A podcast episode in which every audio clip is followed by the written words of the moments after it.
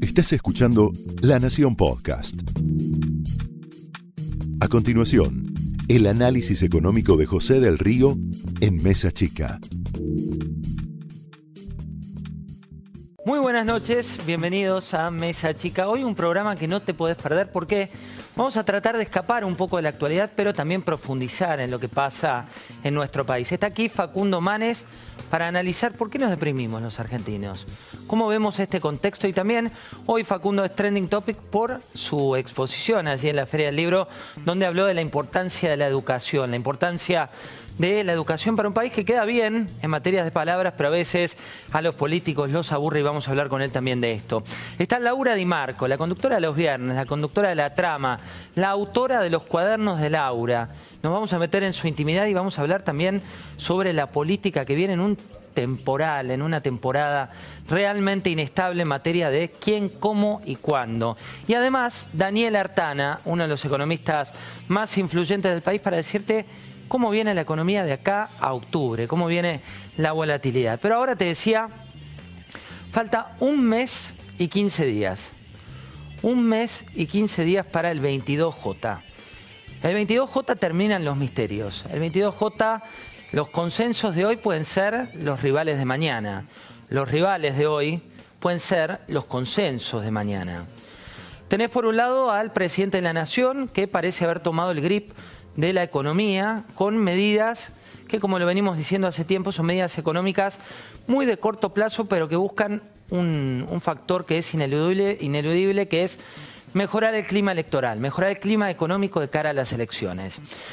Mañana aterriza en la Argentina Robert Caldarelli, que es el economista enviado por el Fondo Monetario Internacional, que viene a auditar los números del primer trimestre. Números que en materia fiscal están ordenados números que para la auditoría que va a hacer el fondo cierran de acuerdo a lo que se había prometido, pero no así en la economía real, que es la economía de todos los días. Por eso aparecieron varios jugadores. Por un lado, apareció la FIP, pero ya no en formato cazador con Z, sino en formato plan de pagos. Hoy se anunció este plan de pagos de hasta 60 cuotas para deudores, para morosos. Objetivo, seguir con lo que te denominamos aquí en Mesa Chica el plan calma. También apareció otro jugador que es la ANSES. El organismo que lidera Emilio Basavilbaso empezó a jugar con otra medida para mejorar el clima electoral, que son los créditos blandos, los créditos que hagan más accesibles tu llegada a los electrodomésticos, tu llegada, si sos de aquellos que están hoy en la base de datos del ANSES. Aparecieron los precios esenciales, aparecieron las tarifas congeladas, apareció también un impuesto que vos decís, ¿por qué un impuesto hoy? A las importaciones que tiene, en este caso, una tasa que crece al 2,5%. ¿Por qué? Porque se están anticipando a que el fondo diga, bueno, ¿cómo van a cumplir la meta con una recaudación que está bajando en términos de la relación recaudación-índice de precios? También apareció, por un lado, el gobierno y por otro lado, la oposición. El gobierno te invito a ver en estos 30 segundos qué es lo que está planeando en términos de consenso. Fíjate. Yo le he invitado a todos, nos hemos autoinvitado entre muchos, a que firmemos de vuelta acuerdos, consensos sobre las cosas básicas, elementales que vamos a respetar. No, no, es oportunismo, es la necesidad que tiene la Argentina hoy, en un momento difícil, de mostrar que somos un país serio, que nos podemos poner de acuerdo en cuestiones básicas, elementales. Tiene que ver con puntos respecto de los que como argentinos nos podemos poner de acuerdo pensando en el crecimiento y en la estabilidad del país. Creo que cualquier presidente en diciembre va a necesitar esos consensos. Ojalá que lo podamos hacer. Y con, y con el kirchnerismo también. La pelota la tenía la oposición. ¿Y qué dijo el gobierno?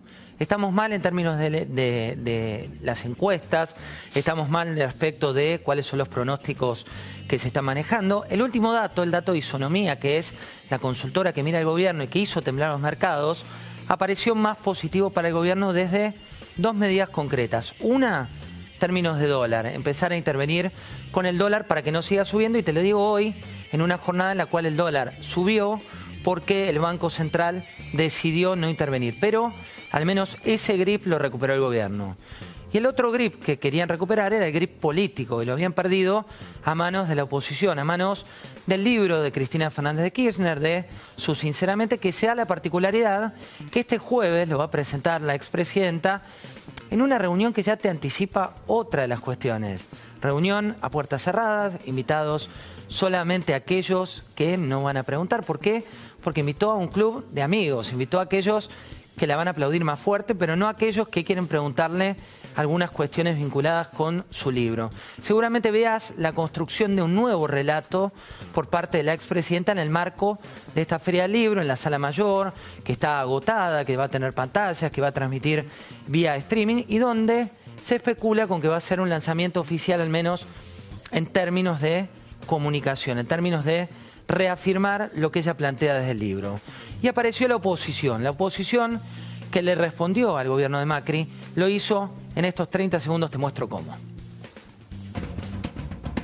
Los acuerdos no se construyen por WhatsApp. Me parece que son temas que hacen una mirada de Estado que cualquier argentino bien pensante tiene que, tiene que compartir. Si se hubiese hecho esto antes, por ahí no hubiésemos ahorrado de la crisis que vive la Argentina. Por un lado hay un enfoque casi exclusivamente de ajuste financiero y del otro lado, del nuestro, hay un enfoque de cómo se movilizan los fenomenales recursos naturales, humanos e incluso de capital que Argentina tiene. Es una jugada electoral del gobierno, no veo que pueda haber a 20 días de las elecciones acuerdos sobre temas que la mayoría nos parece que son otros temas, ¿no? Que lo que Macri viene a plantear desde el gobierno es que hay un solo camino, no quiere ni esa discusión democrática, ni ese disenso, sino que lo que busca es desde el Estado imponer un camino. Cuánta información eh, para estos días. Por un lado, hay que prepararse a una contienda electoral en la provincia de Buenos Aires, donde Axel Kisilov está compitiendo palmo a palmo con la candidata de mejor imagen de Cambiemos, no por la batalla, si se diera en el territorio entre ambos, sino por lo que implica la lucha por la presidencia que le pega en este caso a la candidata con mejor imagen por parte de Cambiemos. Por otro lado, se vienen elecciones provinciales, entre otras las de Salta, donde el candidato de Cristina Fernández de Kirchner está picando muy bien en las encuestas, junto con la batalla que tiene en este caso Urtubey, que se presenta como una alternativa, una alternativa a un tercero en discordia. A su vez, está Roberto Labaña construyendo sus puntos de consenso, que son respuestas que envió por correo electrónico al presidente de la Nación. Y un dato más, mañana inflación del el mes que se cerró, una inflación que sigue siendo alta. Mañana te decía, titular del fondo, en realidad el economista a cargo que viene a la Argentina para validar algunos números. Se empieza a debatir la ley de góndolas, un proyecto que eh, es eh, de profundo rechazo por parte de los supermercados. Y también un dato que viene es que los supermercados van a entrar en la cancha diciendo que el empleo está en juego a partir de esta ley de góndolas.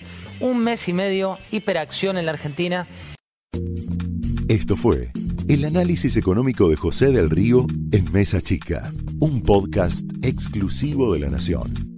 Escucha todos los programas de La Nación Podcast en www.lanacion.com.ar. Suscríbete para no perderte ningún episodio. Estamos en Spotify, Apple Podcast, Google Podcast y en tu reproductor de podcast favorito. Seguí escuchando La Nación Podcast.